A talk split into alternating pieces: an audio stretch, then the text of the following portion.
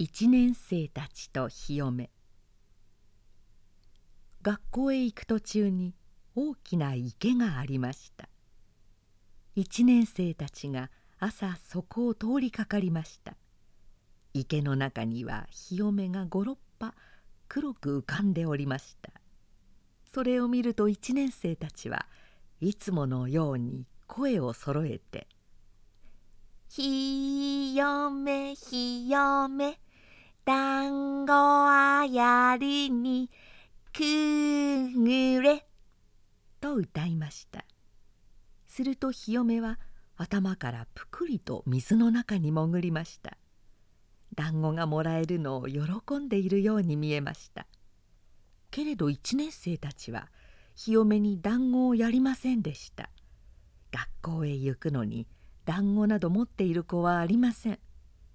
一年生たちはそれから学校に来ました。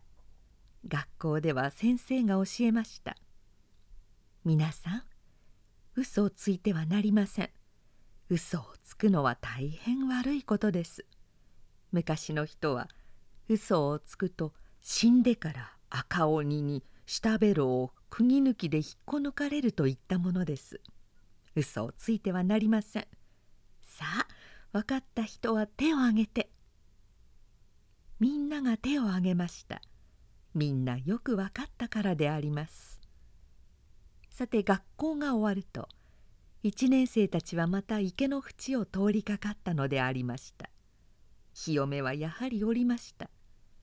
一年生たちの帰りを待っていたかのように水の上からこちらを見ていました「ひよめひよめ」と一年生たちはいつもの癖で歌い始めました。しかしその後を続けて歌うものはありませんでした「だんごやるにくぐれ」と歌ったらそれは嘘を言ったことになります嘘を言ってはならないと今日学校で教わったばかりではありませんか。さてどうしたものでしょう。このまま行ってしまうのも残念です。そしたら日嫁の方でも寂しいと思うに違いありません。